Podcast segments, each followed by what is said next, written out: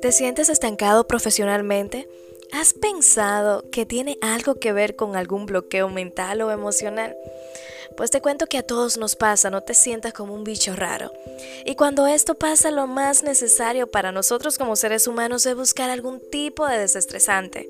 Sea jugar, sea correr, hacer ejercicio, compartir con nuestros amigos, ver una película, llorar, orar, lo que más te haga bien para sacar todas esas emociones que tienes ahí en tu corazón.